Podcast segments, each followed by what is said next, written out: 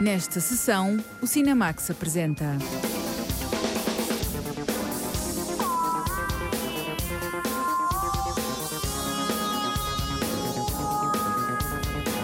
António 123, um filme sobre as dúvidas de crescimento de um jovem adulto lisboeta.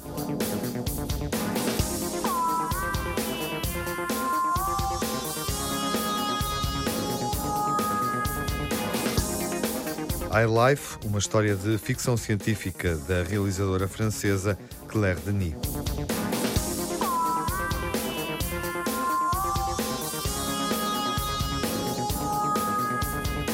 Edmond, uma comédia dramática sobre as peripécias da origem da peça Cyrano de Bergerac.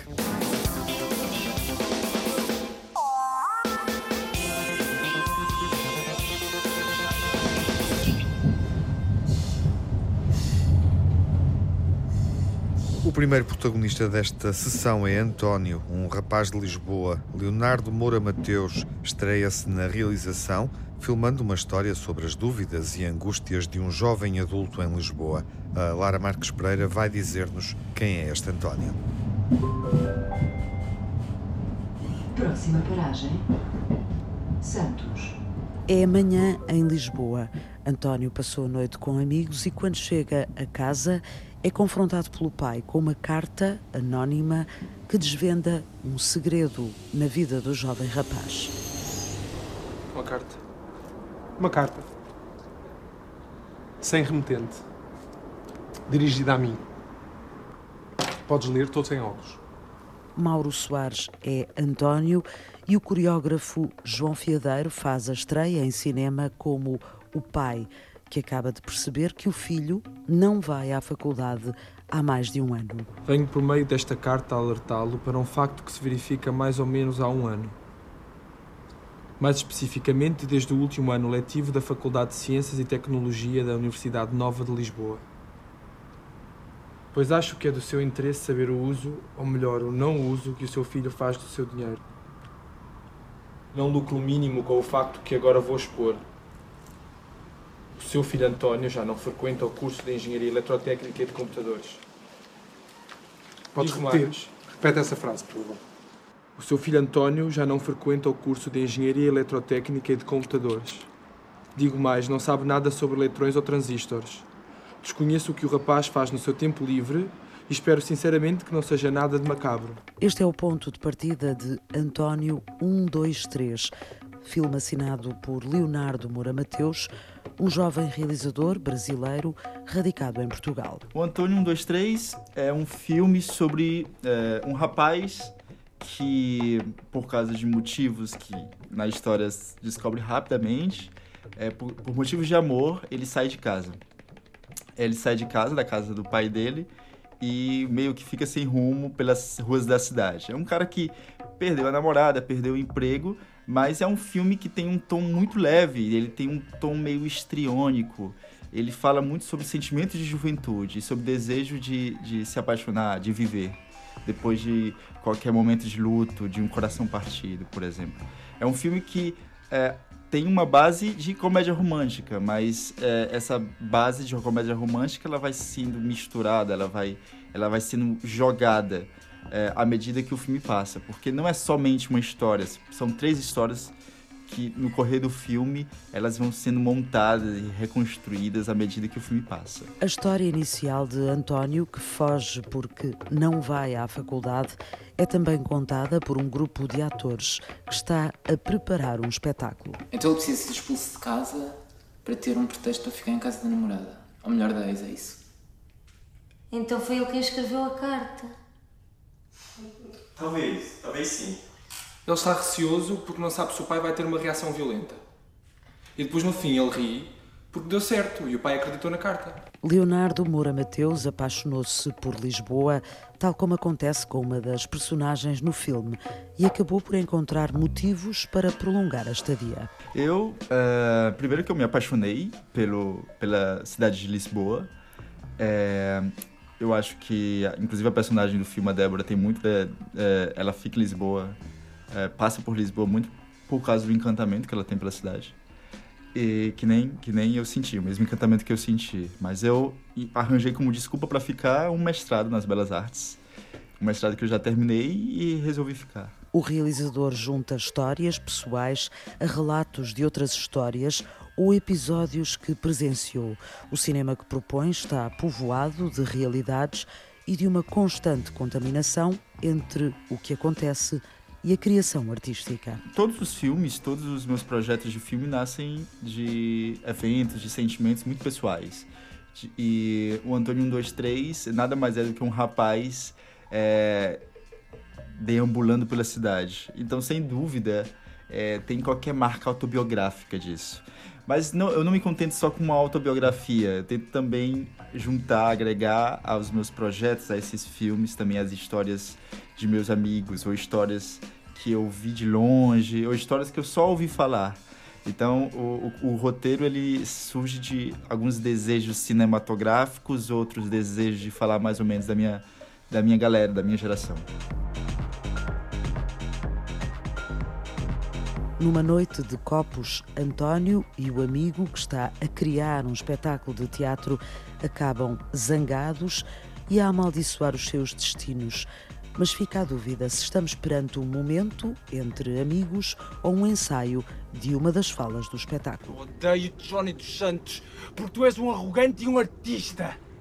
Porque tu és insuportavelmente brasileiro. E eu sou o gajo que precisa de pedir para me pagares um shot de vodka mesmo sendo o real cinco vezes mais barato do que o euro. Tu mudas de país como quem muda de roupa. E eu sou o gajo que aprendeu alguma coisa sobre fios, eletricidade e que tu tratas mal. Mas que tem um ex-namorada, uma ex-namorada como tu tens um ex-namorado. Aprenda a perder.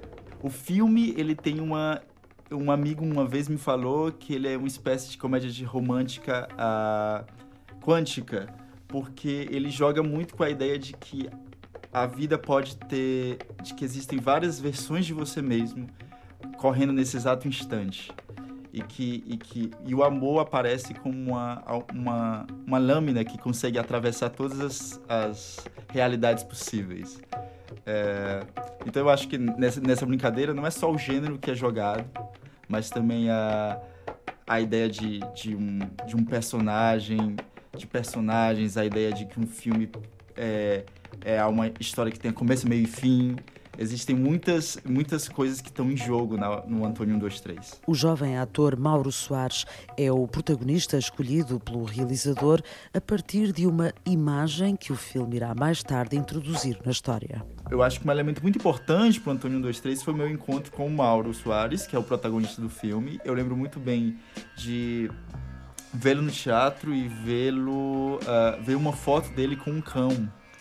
É uma foto, inclusive, que a gente tenta uh, recriar dentro do filme, que era uma, uma, uma, uma foto que tinha qualquer ternura daquele, daquele rapaz no chão com esse cão. Eu acho que boa parte do sentimento, da melancolia, da alegria do Antônio sai dessa foto. Eu acho que eu faço um filme inteiro para que essa foto surja no, em algum momento. António 123 recusa uma narrativa linear e mistura histórias de palco e fora dele com Lisboa em pano de fundo, habitada por relações humanas. A gente faz uma exploração pela cidade, um passeio pela cidade que não é simples, simplesmente do cartão postal. Eu acho que também passa, passa muito pela minha vivência do espaço. É, e sem dúvida, não, eu não sou a primeira pessoa que se apaixonou, pessoa de fora que se apaixonou pela luz da cidade que tem, que, sem dúvida, tem um quê cinematográfico gigantesco. Mas eu não me interessava também se, é, se fazer um filme simplesmente apaixonado pela cidade. Eu queria um filme em que, em que pudesse, de alguma maneira, ali no fundo de cada plano, se viver a cidade também. Porque muito mais importante do que do que as imagens uh, das ruas, é o sentimento que elas evocam. A cidade de Lisboa, filmada enquanto lugar de relações e afetos, em vez do bilhete postal. Leonardo Moura Mateus estreia-se na longa-metragem com um filme dividido em três histórias ou três dimensões narrativas e que propõe um jogo permanente entre a vida e as artes.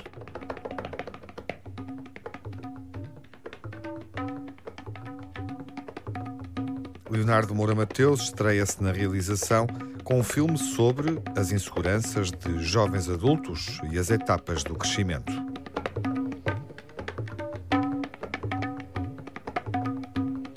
António 123 de Leonardo Moura Mateus é uma coprodução luso-brasileira inspirada nas Noites Brancas de Fyodor Dostoevsky.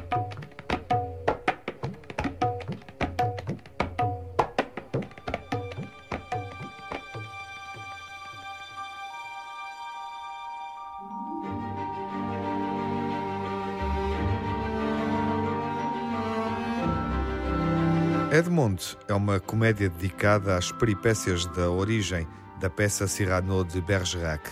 O teatro e a personagem popular de Cyrano chegam novamente ao cinema, Diamantino José. Alexis Michalik, através do filme Edmond, propõe-nos uma viagem no tempo. Uma viagem que nos faz recuar até à Paris do final da década de 1890. É nessa época que decorre a história desta comédia dramática que tem como figura central Edmond Rostand, um poeta e dramaturgo a atravessar um momento importante da sua vida. Depois de vários sucessos que lhe deram grande notoriedade perante a crítica e o público, sente-se pressionado a repetir a proeza coube ao jovem ator Thomas Soliveres interpretar Edmond. J'ai commencé à 6 ans euh, au théâtre et à partir du moment où j'ai commencé, euh, je, je me suis dit c'est ce que je veux faire. Comecei há cerca de seis anos no teatro e chegou uma altura em que me questionei sobre o que poderia fazer a partir dali. Pensei numa escola de comunicação para a área da publicidade, mas achei que não era exatamente o que eu pretendia. Não vi que me pudesse realizar profissionalmente num projeto do género. Acabaria por ficar frustrado. Não era o projeto ideal. Je veux faire ce que j'ai envie. Je veux être comédien et si je le fais pas, je serai toujours frustré de pas l'avoir fait. Donc je le fais et puis si je me plante, je me plante, je ferai autre chose. Mais en attendant, il faut que je le fasse. Alors votre pièce, comédie, tragédie, vous avez deux minutes. Tragédie. Comédie. Bien, le titre. Hercule. Savinien. Cyrano. Cyrano de Bergerac. Mon rôle Cyrano. Très bien. Qui est-ce? Un poète. Femme rhéteur, avec une laideur. Laideur? Enfin, laideur, non, mais disons une. euh, un grand. nez. Mon premier film, bon bah. Os primeiros filmes que fiz eram comédias.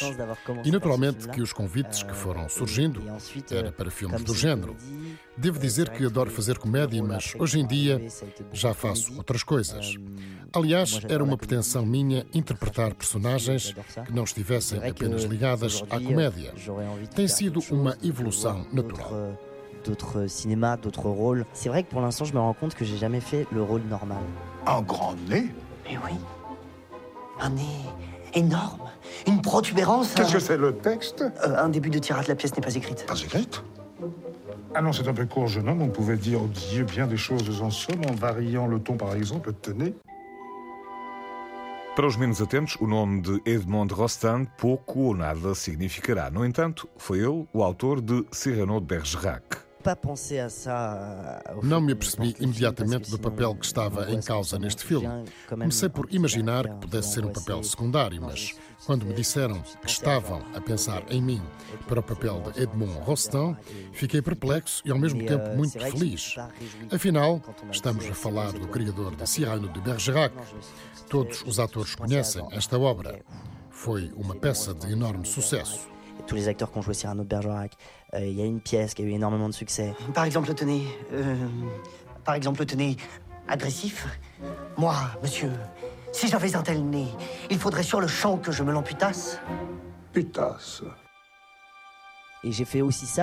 Estudei o melhor que pude a vida de Edmond Rostand, a época em que a história se desenrola, porque, como é evidente, hoje em dia as coisas são muito diferentes. Isto deu-me imenso prazer. Fiquei impressionado com o que descobri sobre Edmond Rostand, por exemplo, através das cartas que trocava com a mulher, onde fala dos seus gostos e dos seus sonhos. Tudo isso aproximou-me da euh, personagem. Un peu rapproché à ce que je peux être parfois. Les répétitions commencent demain matin. La pièce n'est pas écrite Molière a monté Tartuffe en huit jours. Ça manque un peu de cul. marchera jamais. Votre verre va musar. Antes de surgir o filme, Alexis Michalik escreveu e encenou a peça de teatro sobre as peripécias da origem de Cyrano de Bergerac, uma das mais famosas histórias de amor da dramaturgia de todos os tempos. O filme inspira-se justamente na referida peça. Elle respire. Les Gorias. Je sens quelque chose dans cette pièce. Comme si j'y avais mis tout ce que je n'ai pas. Le courage, l'humour, l'héroïsme. L'amour. L'amour. C'est... Euh... C'est ridicule. 10 minutes avant le lever Ça, je n'ai jamais vu. Edmond é um filme sobre uma peça em que ninguém acreditava e sobre o dramaturgo e poeta Edmond Rostand. Edmond, uma comédia biográfica que permite conhecer como foi escrita a famosa peça Cyrano de Bergerac.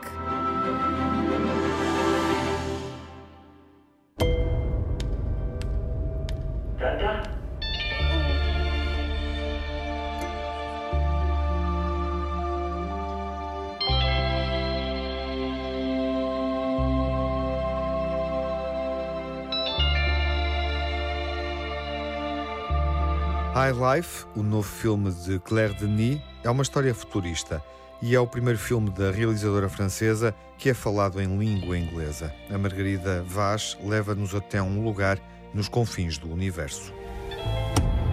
Trash. Refuse that didn't fit into the system. Until someone had the bright idea of recycling us to serve science. iLife tem como cenário espaço fora do sistema solar. A ação desenrola-se no futuro. Um grupo de prisioneiros condenados à morte aceita trocar a pena pela participação numa missão espacial, mas sem a certeza de regressar à Terra. A cineasta francesa Claire Denis inspirou-se numa notícia que leu sobre uma prisão dos Estados Unidos. Un jour, je, je lisais que dans un grand pénitencier du Texas, aux États-Unis, um dia li que os habitantes de cidades próximas de uma grande penitenciária do Texas, nos Estados Unidos, se queixavam que saía muito caro ao Estado sustentar os detidos, em particular os que estavam no corredor da morte. Eram prisioneiros que ficavam lá durante muitos anos e que era necessário alimentar, aquecer e tudo mais. Diziam que não serviam para trabalhar no campo, não serviam para nada. Para mim era uma questão estranha. Mesmo os condenados à morte deveriam ser úteis para qualquer coisa. Isto intrigou-me. Lembrei-me, por exemplo, que poderiam ser cobaias para testar vacinas. Foi assim. Je me suis dit oui, pourraient être des cobayes au fond. On pourrait tester des vaccins sur eux et tout ça. Et petit à petit, c'est arrivé. O filme My Life tem poucos efeitos especiais. A realizadora francesa, uma apaixonada desde criança pelos temas do espaço, fez um trabalho de pesquisa e aconselhou-se com especialistas da área da astrofísica. Mas Claire Denis não classifica a longa-metragem de filme de ficção científica. C'est pas un film de genre. Comment on fait pour sortir du système solaire déjà? Comment on fait pour rapprocher de não é um filme de género, apesar de se passar no espaço. O que é preciso fazer para sair do sistema solar? Como nos podemos aproximar dos primeiros buracos negros? Informei-me. Sabia que tinham sido feitos cálculos. Fiquei a saber que para chegarem mais longe teriam de se deslocar a alta velocidade. Para eles, 20 anos no espaço poderiam ser equivalentes a 80 anos na Terra. É a teoria da relatividade. Eles precisavam de ter gravidade artificial. Tive de ter atenção a todas estas coisas. Et aussi, ils ont besoin de gravité artificielle. Et pour ça, il faut aller vite. Alors toutes ces choses-là, il faut les calculer. This mission can't turn our shame into some type of glory. I can't do this flying around no more. You lied to us. You knew it. O filme My Life é um estudo sobre o futuro da vida humana à beira do apocalipse. Claire Denis utilizou o espaço para fazer uma reflexão sobre a humanidade. On part de là où on est au fond, hein? parce qu'ils auraient pu être des conquérants de l'espace. No fundo, fala-se de honestidade. Estes prisioneiros podiam transformar-se em conquistadores do espaço. E como conquistadores, porque aceitariam viver uma vida assim horrível. O meu ponto de partida era que as personagens deveriam ser pessoas capazes de aceitar uma missão como esta. Este tipo de tarefa só poderia ser aceito por alguém que quisesse tornar-se melhor pessoa, mesmo sabendo que o fim seria a morte. envie de devenir quelqu'un de plus grand. Or là, non, ils vont vers la mort de toute façon. No filme My Life, uma nave espacial transporta um grupo de criminosos que participa numa experiência científica. São enviados numa missão ao buraco negro mais próximo da Terra. A cineasta Claire Denis idealizou que existiriam outras naves. Uma delas levava cães a bordo. Imaginei que teriam enviado uma dezena de naves espaciais. E uma experiência que não resultou era com cães. Ao longo dos tempos, os cães têm servido cobaias para a humanidade, mas não se diz abertamente. Fala-se dos ratos de laboratório e de outros animais, enfim. Para o filme, imaginei outra experiência com humanos que não tinham sido colocados num jardim, mas numa nave com cães. Seria outro tipo de experiência, mas que aparentemente falhou. Un autre, une autre type d'expérimentation qui a raté apparemment. All right, I'm quiet. I'm here, honey.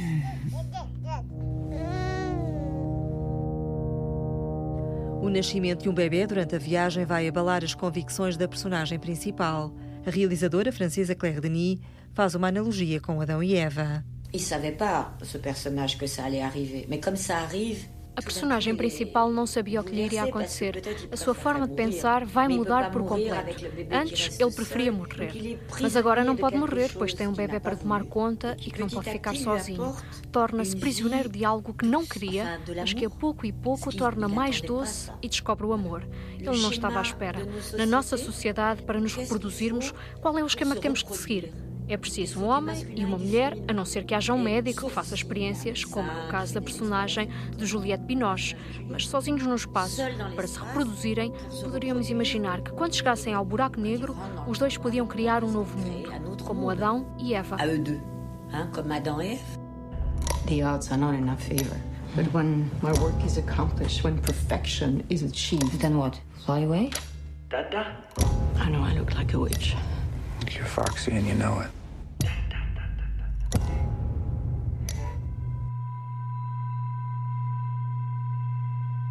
Em iLife, Juliette Binoche tem o papel de uma cientista que estuda a reprodução humana e usa os prisioneiros como cobaias.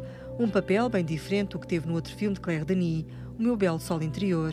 A atriz francesa voltou também a cruzar-se com Robert Pattinson. Já tinham contracenado o filme Cosmopolis, de David Cronenberg. O ator britânico, em iLife, veste o fato de um astronauta prisioneiro condenado à morte. Claire Denis revela que o ator da saga Crepúsculo fez questão de integrar o elenco do filme. C'est Robert Pattinson qui voulait travailler.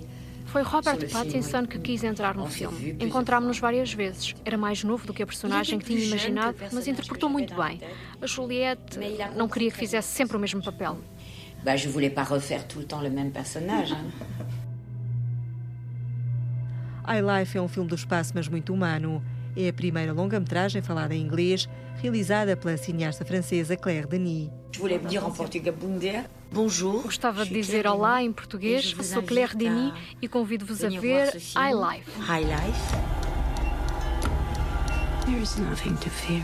Everything's gonna be fine. Are you sick? You realize nothing is ever gonna grow inside us? The laws of nature. Este é um filme que nos transporta para muito longe. Olá, João Lopes. Olá, Tiago. A realizadora Claire Denis nunca tinha feito um filme assim e a proposta é interessante, embora difícil de sustentar. High Life é um filme com tanto de sedutor como de desconcertante. De facto, Claire Denis, uma cineasta francesa que estamos mais habituados a ver nos universos dramáticos e melodramáticos, em histórias de amor e desamor, atreveu-se, apetece dizer, atreveu-se aqui a lidar com convenções do mundo da ficção científica, de facto contando uma história extremamente sugestiva. Simplificando, digamos que é a aventura de uma nave onde estão uma série de prisioneiros que vivem subjugados de alguma maneira por uma cientista que quer reinventar as próprias origens da vida humana. Enfim, a premissa é realmente interessante. Acontece que, mesmo tendo um, um ator tão especial como Robert Pattinson e uma atriz frequente nos seus filmes como Juliette Binoche, Claire Denis não tem um verdadeiro programa de trabalho para desenvolver essas componentes eh, da ficção científica. É um filme nesse aspecto com a capacidade de criar um universo visual intrigante e envolvente, mas que tem óbvias eh, dificuldades para sustentar as componentes dramáticas eh, do seu argumento. Enfim, é caso para dizer que Claire Denis, de facto, pertence mais ao melodrama e ao melodrama francês do que à ficção científica em língua inglesa. Um filme sobre o pai e uma filha. Willow é o primeiro humano nascido fora da Terra. Robert Pattinson interpreta o papel do pai e também interpreta a canção principal do filme, que se chama Willow, tal como a criança.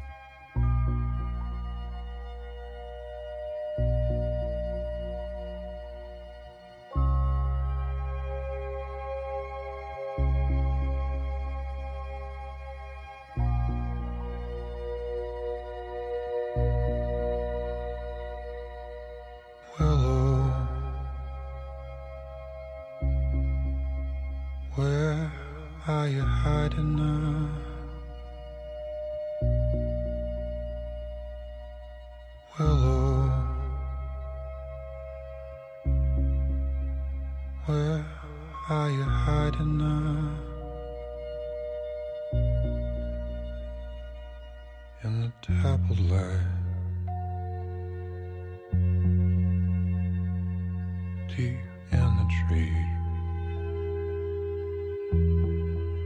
Spider sense centipede crawl across your hands, across your knees.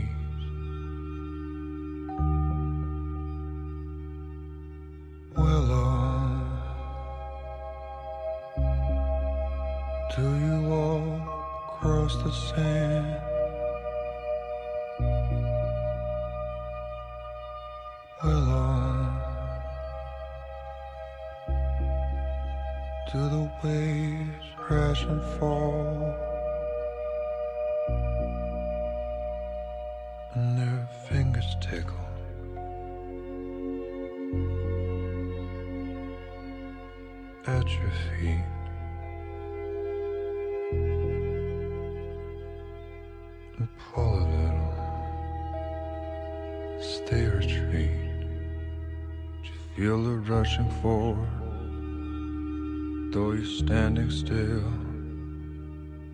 Willow, uh, are we rushing forward? Are we standing still?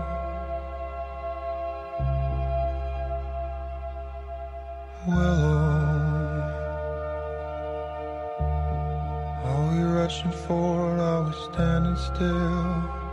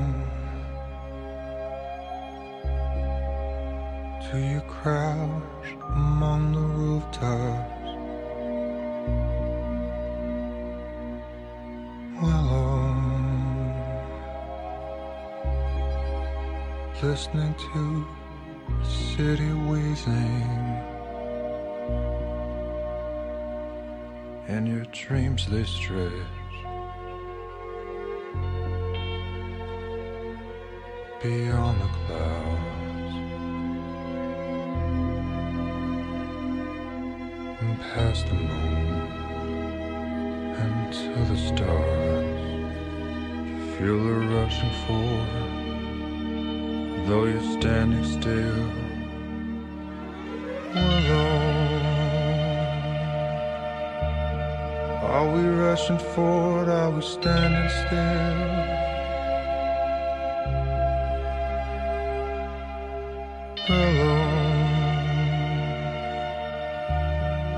Does this love hold a destination willow?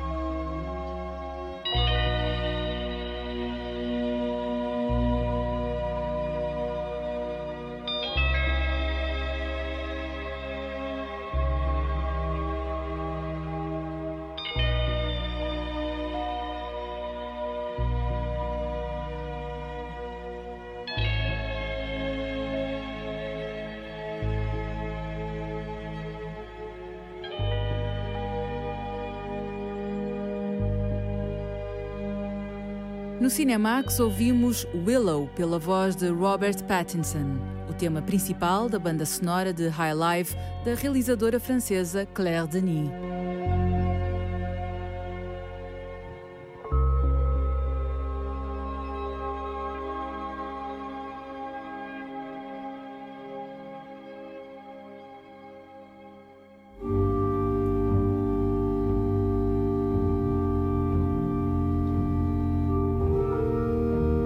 Os Olhos de Orson Welles explora o universo pictórico do cineasta. O filme foi exibido na programação de cinema clássico do Festival de Cannes do ano passado. Este documentário, que parte de desenhos e pinturas do cineasta, estreia agora nos cinemas portugueses. Esta estreia dos Olhos de Orson Welles é um bom motivo para revisitarmos a obra do cineasta na memória final desta sessão. Mark Cousins é um crítico irlandês que se tornou internacionalmente conhecido através da sua magnífica História do Cinema, uma Odisseia, uma obra monumental de investigação e pensamento, aliás, editada entre nós em DVD. Com os olhos de Orson Welles, Cousins parte à descoberta do autor de Citizen Kane, tendo como base os muitos desenhos e pinturas que o próprio Wells foi fazendo ao longo de toda a sua vida. É um filme em forma de carta pessoal, perguntando se tudo se tratou de uma revelação ou uma maldição.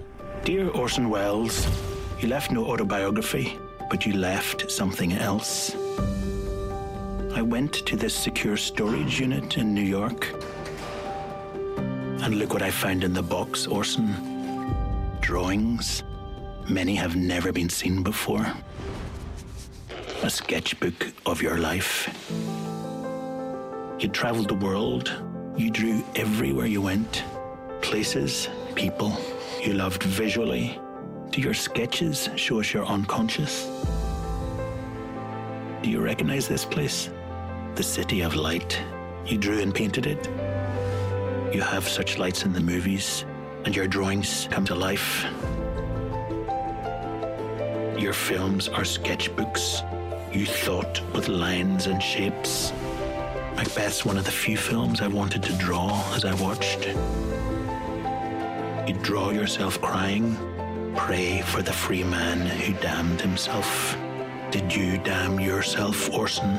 And if so, for what? Em boa verdade, quando regressamos a Orson Welles, tudo se passa como se revisitássemos a própria gestação do cinema moderno, ou se preferirem, da modernidade no cinema.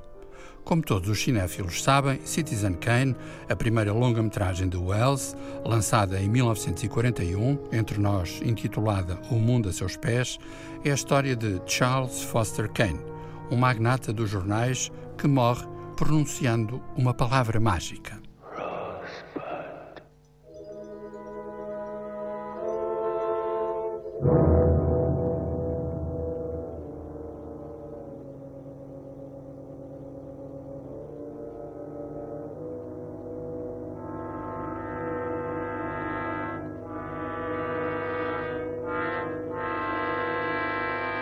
Rosebud é a derradeira palavra de Kane, palavra que vai instalar o mistério e determinar todo o desenvolvimento do filme. Num certo sentido, trata-se de um enigma policial que se vai transfigurando em tragédia íntima. Orson Welles expunha os bastidores da imprensa e da política, ao mesmo tempo encenando uma saga pessoalíssima de solidão. Dir-se-ia que as promessas eleitorais de Kane são uma máscara dessa própria solidão. Ora, ouçam a voz inconfundível de Wells interpretando Charles Foster Kane. Now in complete control of the government of this state, I made no campaign promises because until a few weeks ago, I had no hope of being elected. now, however, I have something more than a hope. Jim Geddes has something less than a chance. every straw vote, every independent poll shows that I'll be elected. Very well then. Now I can afford to make some promises.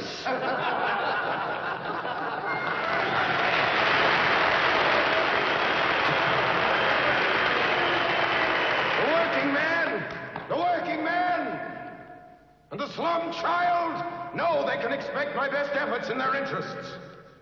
The decent, ordinary citizens know that I'll do everything in my power to protect the underprivileged, the underpaid, and the underfed.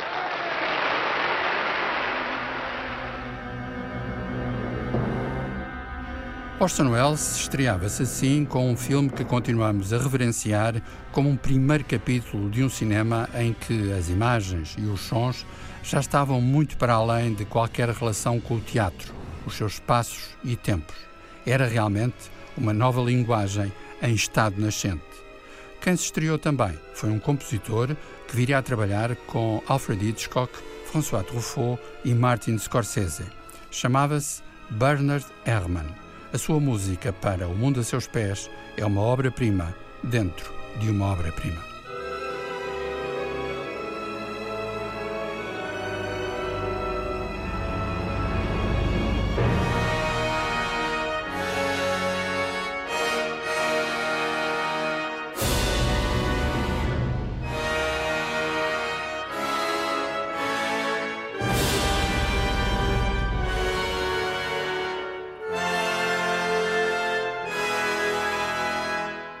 Memória final da sessão é dedicada a Citizen Kane, O Mundo a Seus Pés, e ao cineasta Orson Welles, assinalando a estreia do documentário Os Olhos de Orson Welles.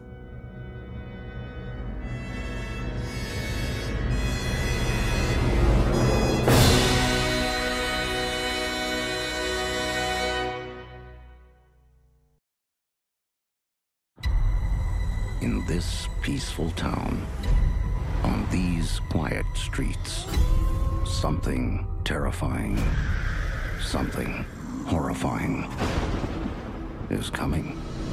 Excuse me, we're closed. Get away from me!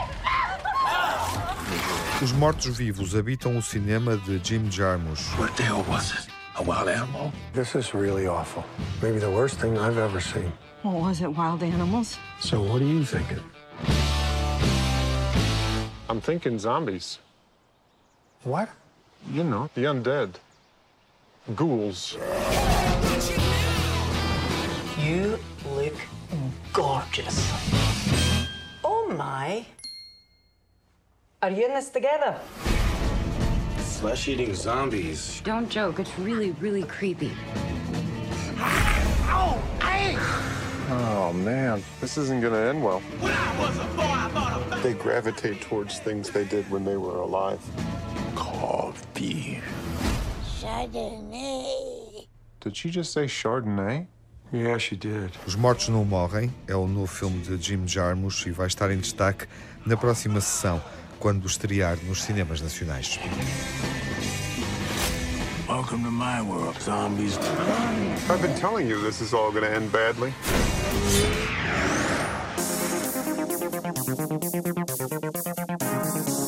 No Cinemax correm os créditos finais. Edição e coordenação de Tiago Alves. Dossiês e reportagem de Diamantino José e Lara Marques Pereira. Crítica e análise de João Lopes. Sonorização de Rui Coelho, Jaime Antunes e António Santos. Pós-produção, David Oliveira. Banda sonora original de Cinemax é composta por Nuno Miguel.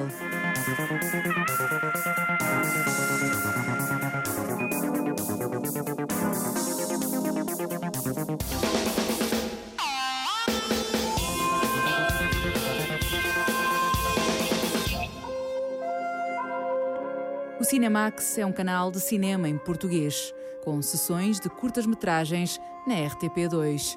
Toda a atualidade na página digital rtp.pt/cinemax e também nas redes sociais. Torne-se fã no Facebook e siga-nos no Twitter.